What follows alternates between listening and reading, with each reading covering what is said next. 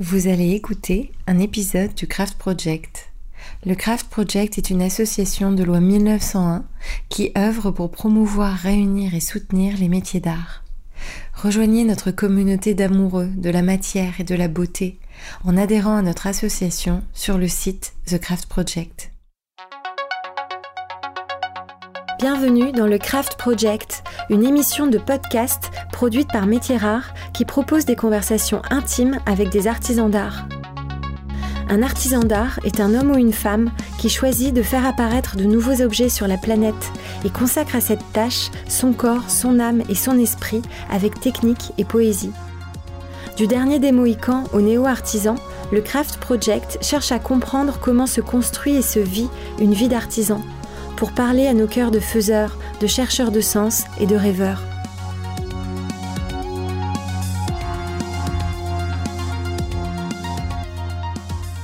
Je suis Raphaël Lebeau et aujourd'hui j'interroge Charles Zana.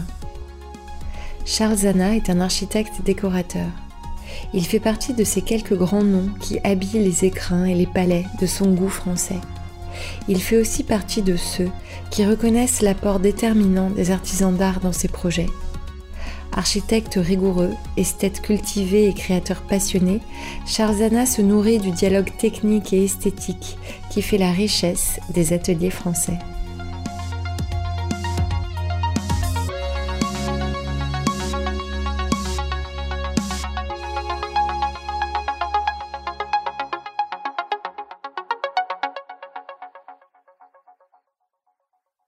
Bonjour Charles Zana. Bonjour Raphaël. Comment la créativité est entrée dans votre vie? À quel moment? Très jeune.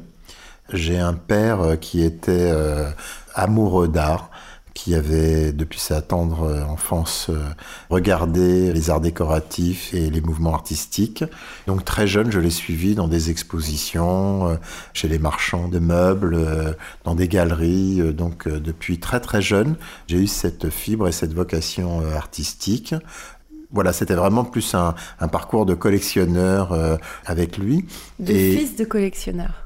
Je suis fils de collectionneur. Et il vous apprenait, il expliquait avec des mots, il vous enseignait des choses ou c'était juste par absorption de qui il était? Mon père est un œil, c'est-à-dire qu'il n'intellectualisait pas mais il regardait les choses avec un œil bienveillant et un amour des choses nouvelles, sans préjugés. On faisait des expositions, il avait quelques amis dans le monde de l'art et il a suivi ses intuitions qui ont été souvent bonnes. Voilà, il a collectionné très tôt euh, des choses et on vivait euh, dans une grande maison euh, avec tous ces objets, avec du design à cette époque. C'était un peu les années Pompidou, les années 70 et lui, il était vraiment dans cette fibre-là d'être dans une certaine avant euh, dans un mouvement euh, pour des choses plus contemporaines. Qu'est-ce que vous compreniez petit du design, de, de la matière, des objets? Je comprenais qu'on ne vivait pas forcément dans les mêmes intérieurs que tous les amis de mes parents, qu'un certain milieu. Et quand j'avais des copains qui venaient à la maison, effectivement, on avait des meubles en plastique, on avait euh, euh, des lampes de Gaiolenti, on avait, on vivait dans du royer, dans des choses qui étaient pour eux un peu bizarres et pas bourgeoises. Les époques changent. Hein. On pourra peut-être parler de l'époque présente, mais dans les années 70, la mode, l'art et l'aménagement étaient une revendication sociale de liberté, voilà. Et mon père pouvait s'habiller chez Courrèges et pouvait euh, s'ameubler euh, chez Knoll et Cassina, voilà. Donc ça voulait dire quelque chose, ça voulait hmm. dire qu'on appartenait à un certain milieu, un certain mouvement, à voilà, quelque culture. chose culture, quelque chose de différent. Et votre maman partageait cette démarche-là? Alors, pas tellement. Non, ma mère, pas tellement. Elle a suivi mon père, mais pas tellement. Non, non. Bon, elle aimait, si. Euh, je dirais qu'avec les années, elle a appris à aimer, mais elle ne comprenait pas vraiment. Donc c'est vraiment une relation qu'on a tissée avec mon père très jeune. Et puis naturellement, quand j'ai eu 18 ans, euh, je devais faire des études. Comme j'étais plutôt bon en maths euh, et en physique, l'architecture me semblait allier cette fibre artistique avec une fibre plus scientifique. Et je me suis inscrit à l'école des beaux-arts, j'ai passé le concours, voilà, je suis devenu architecte, sans vraiment comprendre ce qu'était le métier, mais voilà, le mot me plaisait, mon père avait toujours rêvé d'être architecte, donc j'ai fait architecture. Vous avez été déçu? Pas du tout. Non, non, Par rapport au fantasme que vous aviez de l'architecte 40 ans après, je suis très content et très fier et je pense que c'est le plus beau métier du monde. Alors racontez-moi ce métier. Si je vous demande ce que vous faites dans la vie, mais de façon un peu concrète, si vous racontiez ce métier-là au petit garçon qui savait pas ce qu'était un architecte, vous lui diriez quoi?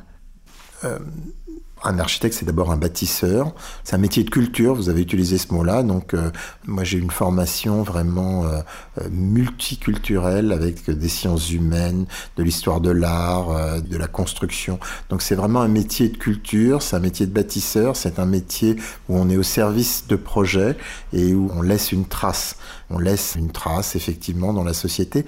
Et c'est un métier dont l'exercice professionnel est certes très difficile, mais très enrichissant et un petit peu comme dans vos métiers d'art, il y a une notion de transmission. C'est qu'effectivement, on apprend quelque chose euh, des anciens, de la culture classique, et on laisse quelque chose pour les générations euh, qui arrivent. Oui, de transmission à l'échelle euh, du groupe, mais aussi de transmission à l'échelle familiale. Quelque part, parce que là, on fait cette interview avec votre fille qui nous écoute. Vous nous racontez que c'est votre père qui vous a transmis cette flamme-là. Vous êtes déjà, en fait, en train de. Ben voilà, j'aimerais bien, j'aimerais bien. J'aimerais vraiment qu'elle ait cette passion-là et qu'elle s'intéresse aussi, comme moi jeune, plus euh, à l'art. Mais, euh, mais voilà, moi, l'art m'a mené à l'architecture. Il y a beaucoup d'enfants d'architectes au Beaux-Arts. Moi, j'étais pas fils d'architecte, donc je comprenais pas vraiment le métier. Je pensais que j'allais avoir des études plus basé sur l'art, ce qui n'a pas été le cas. C'était plus technique. Oui, c'était plus technique. Au Beaux-Arts, on avait beaucoup, beaucoup de sciences humaines. C'était une, école très politisée. Euh, donc, c'était plus basé sur les sciences humaines, sur la technique, la résistance des matériaux. Donc, voilà. Et hum, la culture de l'art, je l'ai eu par le quartier. L'école étant à Saint-Germain, il y avait toutes euh, les galeries qui étaient autour. Euh, à l'époque, il y avait beaucoup plus de galeries d'art à Saint-Germain qu'aujourd'hui. Voilà, donc, je, en me promenant, j'ai continué à aller, à regarder l'art. Euh, et puis il y avait aussi, euh, dans les années 80, quand j'étais au Beaux-Arts, les premières galeries sur l'art décoratif qui se sont installées à Saint-Germain, la galerie Valois, la galerie de Vos, toutes ces grandes galeries qui défendaient euh, la grande époque des années 30 en France. Là, j'ai vraiment découvert l'art décoratif français, les grands architectes français des années 30. J'ai pas appris forcément tout à l'école. Et alors, à part votre père, est-ce qu'il y a eu des maîtres professionnels qui vous ont guidé et dont vous avez envie de parler aujourd'hui? J'ai eu vraiment d'excellents professeurs architectes. Euh, au Beaux-Arts, il y avait vraiment des très très grands, euh, très grands architectes. J'ai eu euh, la chance d'avoir Valotte comme prof d'architecture en deuxième année. J'ai eu Émeric Zublena en cinquième année. J'ai eu des très très grands professeurs au Beaux-Arts qui m'ont influencé et qui m'ont vraiment guidé. la première personne, peut-être que je, vraiment qui m'a donné l'envie d'aller vers l'architecture intérieure, c'est Bernard Frick. Ça a été euh, la première personne avec qui j'ai travaillé en sortant de l'école, qui avait monté une boîte extraordinaire euh, dans les années 80. Et là, j'ai découvert un nouveau métier qui était euh, l'architecture intérieure, qui existait peu en France parce que à cette époque-là, c'était très segmenté. On était ou architecte ou décorateur. Ah. Et lui, vraiment exerçait quelque chose qui était à la confluence des deux chemins. C'est ce qui m'a beaucoup plu et qui a guidé ma carrière d'aujourd'hui. Voilà, donc je pense que la première personne vraiment comme un maître qui m'a influencé, c'est vraiment Bernard Frick.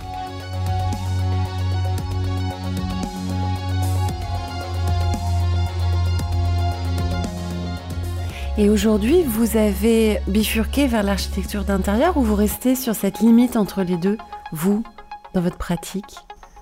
Ben, l'architecture intérieure, c'est entre les deux, puisqu'il y a le mot architecture et il y a le mot intérieur. Donc nous, on fait de l'intérieur en réfléchissant comme des architectes, mm. c'est-à-dire qu'on arrive à avoir un, raisonnement contextuel par rapport à l'extérieur, par rapport à une culture euh, d'un pays ou une culture euh, d'un lieu, une histoire d'un lieu. On réfléchit par rapport à des envies qu'on va avoir de positionnement. On arrive à, intégrer beaucoup beaucoup de notions dans un mm. projet et on euh, on fait pas de la décoration comme un placard de style sur un lieu. On a une vision beaucoup plus globale euh, qui se situe euh, vraiment entre l'architecture et la décoration. Alors on a quitté Charles Zana étudiant. À quel moment Charles Zana est devenu entrepreneur? Je me suis installé relativement jeune, quand j'ai eu 29 ans. C'est tôt. Oui, oui, c'est assez tôt parce que j'avais eu cette expérience avec Bernard Frick qui était fantastique et j'avais eu l'occasion aussi dans les années 80 de beaucoup voyager. On avait fait des voyages au Japon, aux États-Unis. C'était une agence très performante. C'était vraiment le premier à avoir réussi à faire cette alliance entre toutes les pratiques. Et puis, bon, vers 29 ans, ah oui, à 29 ans, grâce à un ami qui m'avait trouvé un local dans une agence de publicité, je me suis installé, euh, voilà, donc à 29 ans. Et vous aviez des sous pour vous installer Est-ce qu'il faut des sous pour s'installer Ça marche comment en fait Alors aujourd'hui, je ne sais pas. À l'époque, non, j'avais pas de sous. Non, non, non, non. non, je me suis installé, puis euh, voilà, j'avais un petit peu de. C'est un métier où je crois qu'on peut démarrer assez vite mm. parce que on a souvent une idée, on trouve souvent un projet, on est souvent compétitif quand on s'installe et donc voilà, j'avais comme ça une ou deux pistes euh, pas beaucoup de besoins. On m'a prêté pendant un an, un an et demi un local, donc je me suis installé comme ça, peut-être un peu sur un coup de, tête. Euh, voilà, ça me semblait pas très très compliqué de s'installer. Et les premiers clients, vous êtes allé les chercher comment? En tant qu'étudiant, j'avais déjà fait des appartements pour des amis. Mmh. Et donc voilà, c'est un, un, tissu de, de, relations personnelles. Voilà, la boîte de pub avec quelques clients. Je sais pas, ça s'est fait comme ça. J'ai pas vraiment, j'ai pas fait une stratégie, j'ai pas fait un business plan. Euh.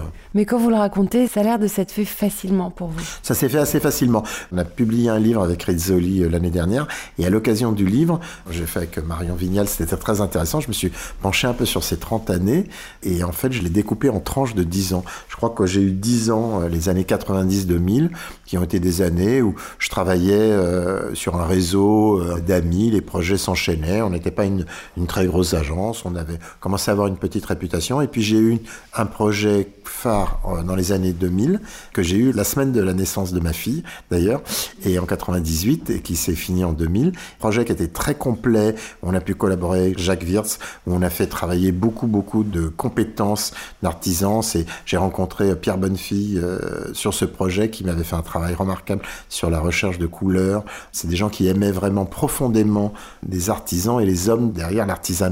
Donc on a fait travailler vraiment beaucoup, beaucoup de, gens sur cette maison. Et c'est quoi un projet particulier, une maison Oui, c'est une très, très, une très belle maison en Suisse, au bord du lac, avec un pavillon dans le jardin, avec une propriété de plusieurs hectares. Et là, ça a été un projet fédérateur, formateur, et où on a pu, euh, j'ai pu tester vraiment ce qui allait me plaire, euh, ce qui me plaît toujours aujourd'hui, c'est de former des équipes autour d'un projet, de pouvoir euh, introduire des pièces un peu exceptionnelles, des artisans, du sur-mesure. Voilà, donc on a fait cette maison, ça a duré deux ans, et là, ça nous a donné une force incroyable de pouvoir basculer dans un autre monde, de, projets beaucoup plus importants.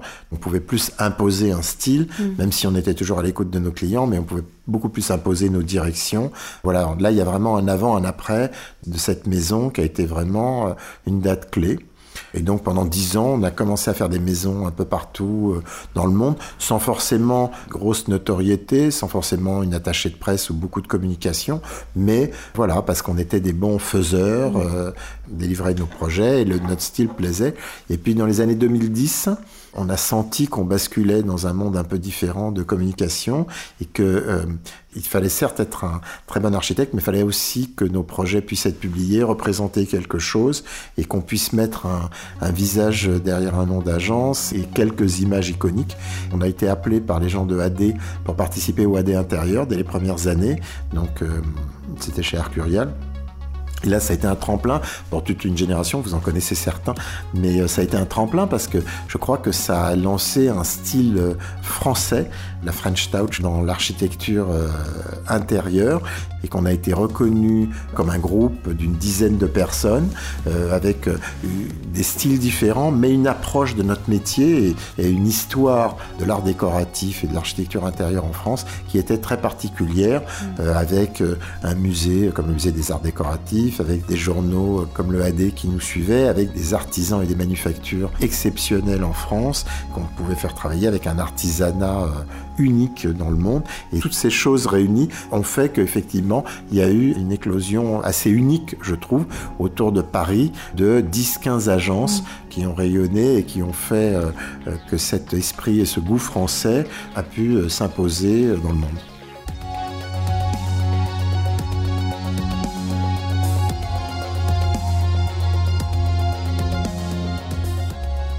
Ce goût français, il est nourri, euh, enrichi par les métiers d'art. Elle a commencé comment la route vers les ateliers d'art? Vous saviez vers qui aller, quelle porte ouvrir, quel langage parler? Oui, bah, très tôt, plus d'ailleurs à l'époque que maintenant. Effectivement, quand on monte une petite agence, on est obligé d'aller euh, toujours euh, chez son menuisier, on est obligé d'aller chez son serrurier, chez un céramiste, on est obligé de faire les ateliers. Je le fais moins, je le regrette, mais j'ai beaucoup beaucoup fait les ateliers et je crois que la particularité de l'artisanat français, c'est un petit peu comme dans la cuisine, c'est un peu comme les chefs euh, dans la cuisine, c'est qu'ils ont une tradition qui est très bien maîtrisée et une envie, un twist d'aller vers une modernité. Et ça, c'est la particularité française. Et c'est ce qui fait qu'on a ces maisons euh, d'art, comme vous dites, qui sont euh, si particulières. C'est la conjonction des deux. Moi, je vais vous donner un exemple. Par exemple, c'est la manufacture de Sèvres. Et ce qui est remarquable chez Sèvres, c'est cette histoire euh, séculaire. C'est cette maison montée par les rois au service de la France, donc avec une tradition et où il ne faut pas changer une virgule au plat classique qui était déjà à Versailles. Et en même temps, comme diraient certains, en même temps, chaque année, ils font la promotion de jeunes designers, ils vont vers des architectes, ils vont vers des artistes japonais, ils vont vers des mm. projets fous, ils ont des gens en résidence. Et cette euh, force française de la commande publique, du soutien de l'État, de tout un pays qui est derrière euh, ces maisons-là, fait qu'on a pu maintenir ces traditions et qu'on a des véritables icônes artisanales qui sont encore vivants, enfin pas encore, qui sont très vivants. Mm. Voilà. Et ça, c'est vraiment la particularité. Et moi, je l'ai vu avec Sèvres, je l'ai vu avec euh, les ateliers Saint-André. J'avais eu la chance de participer avec un projet. Et donc ça, ça a été le choc quand j'ai été les visiter et que j'ai vu les ateliers de pierre, les, les fonderies. Voilà, c'était. Saint-André, vous voulez dire les ateliers Saint-Jacques? Euh, Saint-Jacques, oui, pardon. C'est différent. Saint-André, c'est en Bretagne, raison. C'est ça, les, ateliers Saint-Jacques. et là, c'était, euh, ça a été un, voilà, un choc. Après, plus on a une carrière où on passe à une étape où on peut euh, faire travailler des artisans d'exception, plus euh, voilà, on réalise des projets euh, avec euh, un résultat qui est fantastique. Est-ce qu'il y a une matière en particulier à laquelle vous, vous êtes plus sensible? Un type d'atelier dans lequel vous aimez encore mieux travailler, imaginer, construire? Moi, je suis fasciné par euh, tout ce qui est travail autour du métal. Je crois que c'est ce qui est le plus dur. J'avais connu euh, euh Supel Jacques, qui était un serrurier d'exception et qui travaillé dans le monde. Tout ce qui est autour du métal, ça m'impressionne et ça me plaît beaucoup parce que c'est très très difficile. Le bois, on dit souvent que le bois, bon, on arrive toujours à raboter, à reprendre un peu. Le métal, c'est au millimètre et je trouve que c'est un, un, métier, tout ce qui est autour du métal, euh, de la serrurerie fine, la serrurerie d'art. C'est magnifique ça. Magnifique. Voilà, je trouve qu'il y, y, a une ambiance et puis euh, on peut pas plaisanter avec la matière. Là, vraiment, on s'attaque à du dur. J'ai eu beaucoup de plaisir euh, à faire une collection avec euh, Cogolin et aller dans les ateliers dans le sud. C'est un petit village à côté de Saint-Tropez. C'est exceptionnel. Ils ont leur métier à tisser euh, qui ont 200 ans, et vous êtes dans ces ateliers avec euh, des gens qui font un style de tapis, un bruit, une sonorité, un sens des couleurs. Et là aussi, c'est vraiment cette particularité. Et moi, je travaille beaucoup en Italie, je travaille beaucoup dans tous les pays. C'est vraiment unique à la France. Il faut qu'on en soit tous très fiers. Il y a vraiment, par exemple, chez Cogolin, ils ont refait il y a quelques années les couleurs avec des coloristes euh, incroyables pour moderniser leur tapis. Ils ont revu le problème pas à partir du motif uniquement, mais à partir de la couleur. Et donc, ils ont euh, la plus belle palette de couleurs euh, pour les tapis. Et ça, je trouve que c'est toujours très français de bousculer, de bousculer une tradition, de bousculer un état qui pourrait être figé et de le rendre beaucoup plus rock and roll avec juste de la couleur. Et alors justement, vous en tant que créateur, à chaque fois vous êtes dans un nouvel atelier, vous êtes obligé d'apprendre la technique, la façon dont il fonctionne pour que votre idée se modèle en fonction des possibilités techniques d'une certaine manière. Comment il se passe ce dialogue-là pour vous avec les artisans? Bah, Déjà, moi ce que j'aime dans mon métier, ce que j'aime dans les métiers d'art, c'est les hommes et les femmes, c'est les gens. Donc je crois qu'on ne peut pas dissocier cet amour euh, des ateliers de l'amour des gens. C'est vraiment ce que j'ai découvert avec les premiers artisans avec lesquels j'ai travaillé, euh, que ce soit des staffeurs, des, des métalliers, des peintres. J'avais reconnu Mériguet, Monsieur mmh. Mériguet, par exemple. Mais Monsieur Mériguet, c'était une forte personnalité. Vous rentriez dans l'atelier de Mériguet, il y avait des seaux accrochés partout au plafond, il y avait des toiles, mais c'était lui surtout qu'on remarquait. C'était, mmh. c'était une gueule et il parlait des couleurs euh, de façon unique. Il, il, il se faisait pas avoir par les clients et il imposait des choses et il était constamment, même s'il en imposait, dans ce dialogue avec les architectes. Donc ce que j'aime dans le rapport avec les artisans, c'est ce rapport humain qu'on mm. tisse de gens qui respectent notre métier, qui respectent le créateur, le coup de crayon et qui se mettent au service de ce coup de crayon en amenant un coup de génie, souvent dans la réalisation. Et c'est ce qui fait que les objets ou les productions sont uniques. Mm. Alors justement, à propos de coups de crayon, comment vous exprimez-vous vos idées? Vous, vous crayonnez, vous faites des croquis, oui, on dessine. vous dessinez Oui, je dessine. Moi, je ne sais pas dessiner à l'ordinateur. Donc, euh, je dessine à, la, main? Voilà, je dessine à la main. J'ai la chance d'avoir une équipe euh, et des collaborateurs qui dessinent très bien. Et puis surtout pour les projets, euh, je dirais de mobilier ou pour les projets artisanaux, finalement, le dessin à la main reste très sensible et le dessin à la main reste notre moyen de communication. J'ai une belle anecdote sur le dessin, c'est qu'on avait travaillé pour une boutique qu'on avait fait, une marque s'appelait Opox Rapax, et il y avait un escalier à créer dans cette boutique, et on avait été voir un, artisan euh, serrurier parce que cet escalier était un peu impossible à faire, et je voulais pas qu'il ait de points, je voulais qu'il se porte uniquement au départ et à l'arrivée.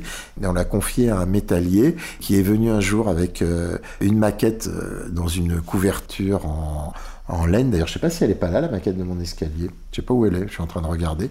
Et euh, il est venu avec cette maquette, donc emballée un peu comme un, c'était un peu comme un trésor. C'était la méthode qu'ont les métalliers, c'est-à-dire qu'ils dessinent tout en géométrie sur une plaque, et ensuite de ça, ils remontent de, en commande descriptive les lignes.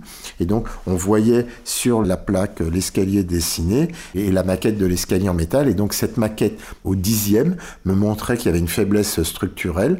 Et plutôt qu'un grand discours, il a appuyé à un moment on a vu que c'était souple, et on a trouvé un point de fixation finalement qui était très invisible. Et, euh, et moi, je lui ai demandé de garder cette maquette. Je lui ai dit que je voulais garder la maquette parce que il me semblait que c'était mon œuvre et que je devais garder la maquette. Bon, donc l'artisan me l'a laissé, m'a laissé la maquette avec la couverture. Et une année après, il m'a dit que le compagnon qui avait réalisé cette maquette l'avait très mal pris, qu'en fait il avait été obligé de lui relaisser un mois pour s'en fabriquer une pour lui aussi.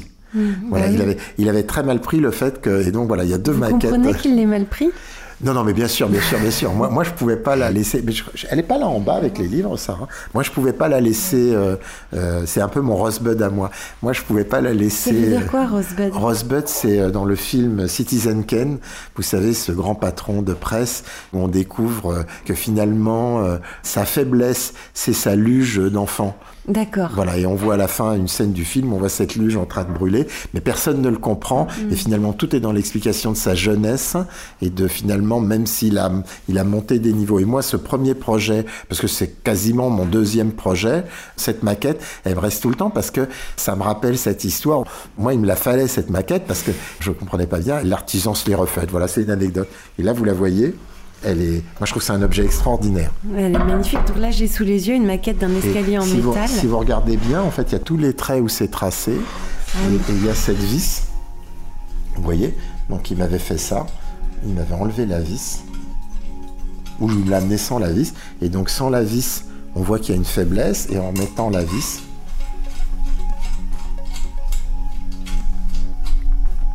voyez que l'escalier Donc, pour moi, je l'ai toujours avec moi, cet objet. C'est pour ça que c'est pour ça que j'étais un peu étonné de ne pas l'avoir. Ça symbolise cette union mm. sacrée française entre un dessin, une volonté, une envie et une réalisation artisanale que on appelle aujourd'hui métier d'art, qui est vraiment ce couple français, enfin moi je trouve qu'on le porte vraiment très très loin, où l'artisan donne de son temps, donne de son énergie pour réaliser au mieux l'œuvre dessinée et pour la sublimer. Ouais, et de l'expertise. Mais c'est vrai que l'anecdote sur le fait que le compagnon qui l'a réalisé a été vexé, elle est aussi symptomatique du fait que ce couple est parfois déséquilibré. Euh, ah non. Non, non, non, non, je trouvais que c'était juste qu'on en est deux. Non, je plaisante. Mais, euh, mais moi, en fait, je lui avais dit à l'époque, j'étais plus jeune, je lui avais dit, ah, mais faut que je la montre au client pour lui expliquer. Et en fait, je l'ai gardé.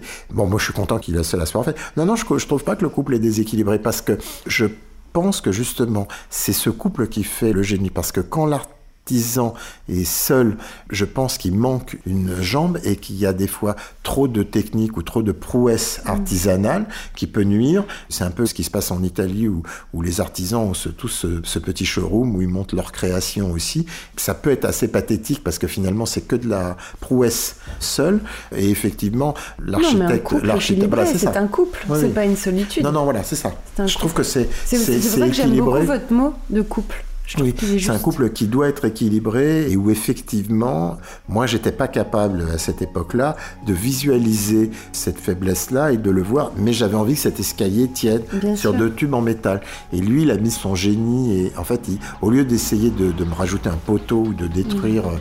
le projet, il s'est mis au service de ce projet.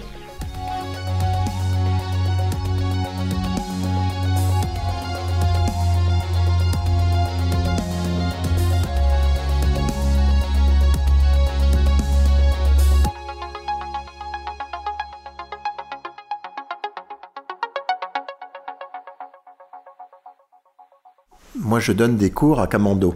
Je suis professeur depuis 5 ans, à l'appel de René Jacques Meyer, qui était à la, manufacture de Sèvres.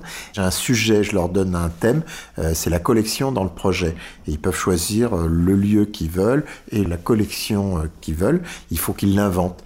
Et un étudiant avait eu cette idée incroyable de vouloir exposer justement les maquettes chez les artisans, les maquettes pour expliquer les projets aux architectes il avait fait des recherches, il avait trouvé des objets dingues. Et je trouve que toute cette notion des ateliers, je sais que vous travaillez euh, sur des projets à Venise, je trouve qu'on voit souvent le résultat fini et on voit peu le cheminement du projet et le cheminement dans l'atelier. Par exemple, si vous prenez euh, certains objets en bois, les maquettes préparatoires des objets sont des fois euh, presque plus intéressantes que le résultat parce qu'on va de l'impossibilité technique au résultat et on comprend euh, le génie de la main. Complètement, je suis d'accord avec vous. Et ce chemin-là, il faut qu'on trouve des façons de le raconter, de le montrer.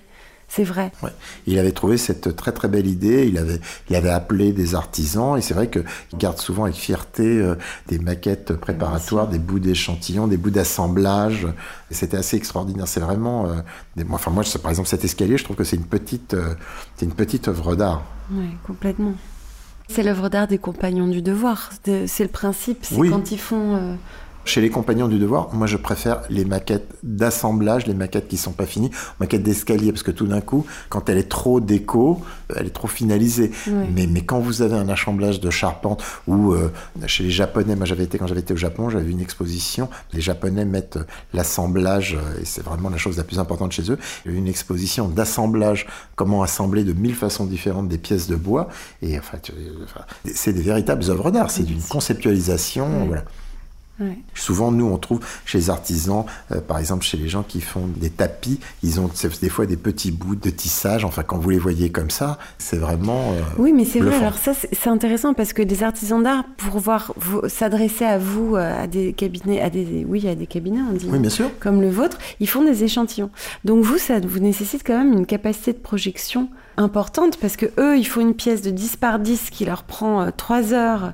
Ça leur coûte des fortunes d'envoyer ça euh, dans tous les cabinets d'archi. Vous, c'est la façon que vous avez pour pouvoir toucher, comprendre une matière. Ça fonctionne ce système d'échantillons? Oui, alors nous, on, ne fait des échantillons que si on a un projet. Mais très souvent, on passe par une forme de prototypage euh, sur un angle d'assemblage, sur une matière. On passe très souvent par du prototypage. C'est assez beau d'ailleurs. Il faudrait les garder. Voilà. Souvent, on n'a pas tout le temps le, le temps de les garder. Faudrait les garder ou les leur renvoyer systématiquement pour que ce soit. Oui, mais ça sert, ça sert pas franchement parce que c'est c'est vraiment. C'est lié au projet. Mais oui, c'est lié au projet. Ce dont on discute depuis 30 minutes, c'est vraiment que la spécificité française des artisans, c'est de se mettre au service des projets. C'est ça qui fait qu'on a des œuvres euh, remarquables. Et s'ils se mettent au service du projet, l'échantillon, il est lié mm. à une demande, à une vision, à une proportion, à un coup de crayon, à une application qui est à chaque fois renouvelée. C'est cette force-là, je vous dis, pour travailler souvent à l'étranger, qu'on ne trouve pas dans tous les pays. Cette force d'imagination, c'est de l'imagination pure, d'abstraction, de se mettre dans un projet et à ce moment-là d'avoir sa tradition, bien entendu, les épaules solides, d'avoir la tradition, mais la tête, mm. elle est dans le projet et dans le rêve de l'architecte. Alors vous avez dit qu'il y avait trois phases de 10 ans. Alors c'est quoi le Charles Sana de 2020 2020, on continue dans le goût français? Qu'est-ce qui va changer maintenant? Bah, nous, ce qui a changé, c'est la dimension euh, des projets, c'est la faculté de conviction qu'on a auprès de clients pour imposer des fabrications ou des artisans d'art à tous les domaines, des dinondiers, des staffeurs, des, des marbriers, et d'apporter sur chaque projet comme ça un éclairage sur euh, une fabrication euh, particulière. Là, sur un projet, on va fabriquer avec un atelier français qui fabrique des choses en raku, qui est une technique japonaise. Ce qui est assez impressionnant aussi en France, je trouve, c'est que on pourrait penser que des ateliers de marbre qui fabriquent du marbre sont meilleurs dans d'autres pays et en fait je pense que les meilleurs marbriers sont en France. C'est-à-dire que les Français ont cette euh, capacité à apprendre, à avoir des bureaux d'études intégrés euh, très très forts, à arriver vraiment à réaliser des choses que d'autres n'arrivent pas à réaliser et même quand c'est pas des techniques françaises. Oui, c'est vrai, c'est vrai. Et c'est c'est quelque chose qu'il faut dire, c'est que la recherche et développement est partie intégrante de l'activité à la fois des cabinets d'architecture d'intérieur, mais aussi côté artisan, de plus en plus. Bien sûr. Qui sont autant artisans d'art que concepteurs, euh, concepteurs 3D, pour pouvoir faire cette recherche et développement.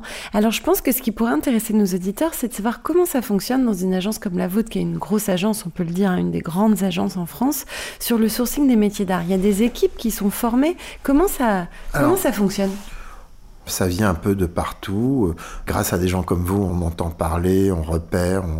Après, il y a des envies. Euh, euh, moi, j'ai envie de céramique en ce moment, donc je cherche. Euh, on me donne des gens, je cherche. Je peux collaborer avec des gens comme Armel Benoît ou d'autres. On a envie de bronze, donc on contacte des bronziers.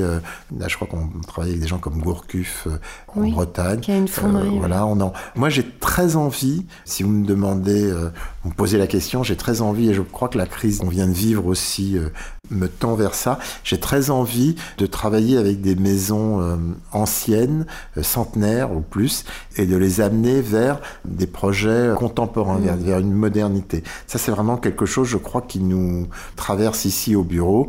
Peut-être moins travailler avec des matières euh, modernes, mais de vraiment travailler avec des matières où on sent la main de l'homme, où on sent une histoire, comme la céramique avec le feu, comme le bronze, on en parlait, qui effectivement est une matière avec un toucher incroyable et puis qui se réfère à la sculpture, à l'art. Donc de prendre du matériel comme ça, qui, est, mm. qui pourrait être considéré comme très ancien ou mm. très euh, passéiste, mm. et de l'amener vers des choses plus contemporaines. Ça, c'est vraiment quelque chose qui nous traverse beaucoup merveilleux. Merveilleux parce que ça va amener les métiers d'art euh, dans un territoire dans lequel ils ont besoin d'aller. Oui, c'est là où ce couple il est fertile. Bien sûr, bien sûr. Mais je pense qu'il est fertile et on, tout nous amène vers ça. Donc, donc on connaît, alors les gens, ben, on les connaît, euh, il y a des revues où il y a des articles qu'on découpe, il y a des noms qu'on nous donne, il y a des fois des recherches tout bêtement où, où on cherche un secteur d'activité. Euh, là, on cherche à faire des choses en céramique et puis de proche en proche, euh, on a trouvé. Il y a par exemple aussi, j'ai une anecdote, c'est qu'on essaye de faire des choses avec Ravel, qui sont des gens qui fabriquent des pots dans le sud de la France. Mais si vous leur proposez un autre projet ou du mobilier, ils sont très intéressés et tout d'un coup, euh, tout d'un coup, ils vont se, ils vont se mettre en quatre pour fabriquer une table en, terre cuite, mm. alors que leur métier de base c'est le pot. On est toujours accueillis, euh, pas toujours possible, mais en tout cas l'accueil est toujours très très chaleureux. Mm. Ça donne envie de voir les voilà. Et puis il y a de plus en plus aussi des salons de fast euh, dating ou voilà. il y a des, vous y, allez au salon Révélation oui, on y va, on y va. Je crois qu'aux Arts Déco il y avait un salon l'année dernière, on y va. Oui, on trouve toujours. Je participe à des prix. J'ai participé au prix de Mathias l'année dernière où j'avais rencontré. Euh, bah, la jeune garde de l'école Boulle. Voilà, exactement. Il y avait des menuisiers de la jeune garde. Il y a ce prix de la main qui est fantastique. Le prix Bétancourt, pour l'intelligence. Là, on avait rencontré un dinandier euh, d'exception. Euh, je l'ai toujours en tête un jour euh, de faire un projet, on rencontre. Voilà, c'est ce qui m'intéresse toujours, moi, dans ces prix-là, c'est pas de regarder que le résultat fini, pas de regarder que la production, mais de regarder la capacité de fabrication qu'on pourrait euh, trouver pour des projets. D'accord.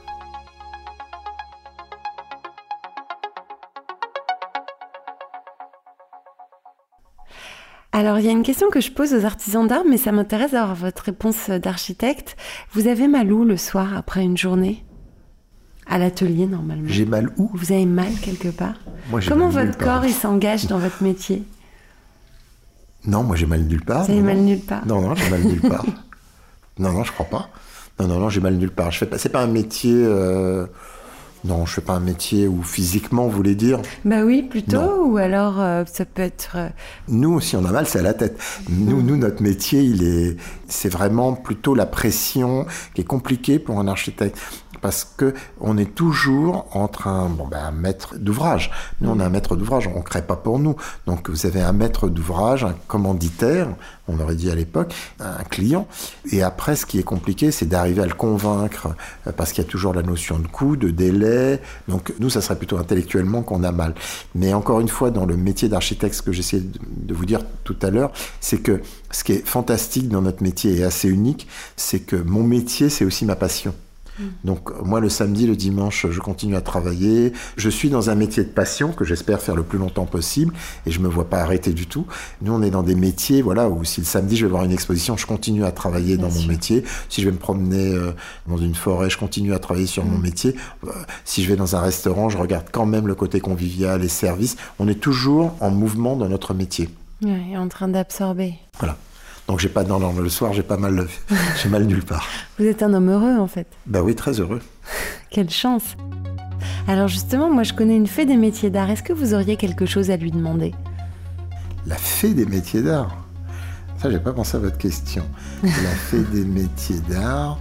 euh, alors, oui, j'aurais peut-être quelque chose qui est assez politique. C'est que je trouve qu'on est dans un pays où il y a beaucoup de reconnaissance autour, c'est aussi des métiers d'art, hein, mais autour de la mode. Il y a une particularité de la mode qui est reçue à l'Élysée très très bien. On sait que la mode c'est Paris, donc on comprend très très bien ce métier. Je trouve que les gens n'ont pas pris conscience encore de la spécificité française des métiers d'art, des ateliers, des manufactures, des décorateurs, des gens qui font de la tapisserie, des gens qui font des décors. Je pense qu'on n'a pas compris qu'on était le pays qui avait vraiment une concentration de génie et de talent qui travaillait dans le monde. Et donc, ça serait avoir peut-être plus de reconnaissance de ces talents en France. Alors, je sais qu'il y a des gens qui essayent beaucoup d'œuvrer sur ce sujet, mais je, voilà, je trouve qu'il devrait y avoir une reconnaissance de cette singularité euh, française. Bah, On ne peut qu'être d'accord avec vous. Et, et c'est vrai que cet écosystème-là, il est large, il est multiple. Et à travers tous les profils qu'on a pu euh, interroger, euh, Et il est même. le project, il- on l'a dit. On, le- oui. Et Alors, a- non, non, il y a la notion de l'écosystème, et il y a aussi la notion culturelle de comprendre que c'est une des définitions de la France. C'est encore une fois une tradition séculaire qui date des rois de France et des premières constructions et des premiers châteaux et des premières commandes publiques après qui sont arrivées. S'il existe des métiers d'art aujourd'hui, c'est parce qu'il y a eu cette volonté euh, publique euh, à une certaine époque de produire et de faire produire. Et euh, par moment, j'aimerais qu'il y ait plus de reconnaissance de cette force française, parce que c'est vraiment une force. Il y a une signature culturelle, c'est vrai, c'est une bonne façon de le dire. Je ne sais pas si vous savez, mais je trouve que ça pourrait être un bon truc à demander à la Fée des métiers d'art pour vous. C'est qu'il y a un appel à projet du mobilier national qui euh, a lancé une politique d'acquisition après Oui, la oui, crise du vu hier. Covid-19. Vous l'avez vu hier. Mais c'est le moment de proposer Oui, des bah oui, projets. bah je, vais, pro- je vais les appeler justement. Mais euh, je l'ai vu hier et je trouve que c'est vraiment. euh, J'ai eu la chance l'année dernière d'aller visiter les réserves et là je trouve que c'est vraiment cette filiation, cette longue chaîne en France entre la production, entre la restauration, entre le maintien d'un patrimoine très important et le passage de relais vers des créations et des jeunes générations. Oui, tout à fait. Donc c'est une démarche que nous, on a envie d'accompagner et c'est merveilleux qu'on soit tous euh, sur la balle. Merci Charles Zana. Bon ben merci Raphaël.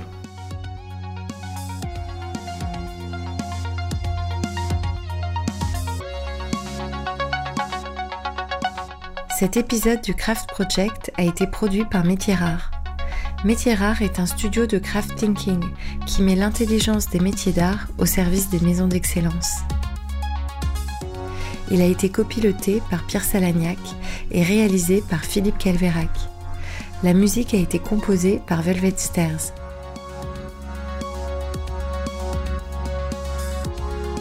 Si vous avez aimé cet épisode, dites-le nous avec 5 étoiles et un gentil commentaire sur Apple Podcast. On aime aussi vous lire sur Instagram sur le compte the.craft.project.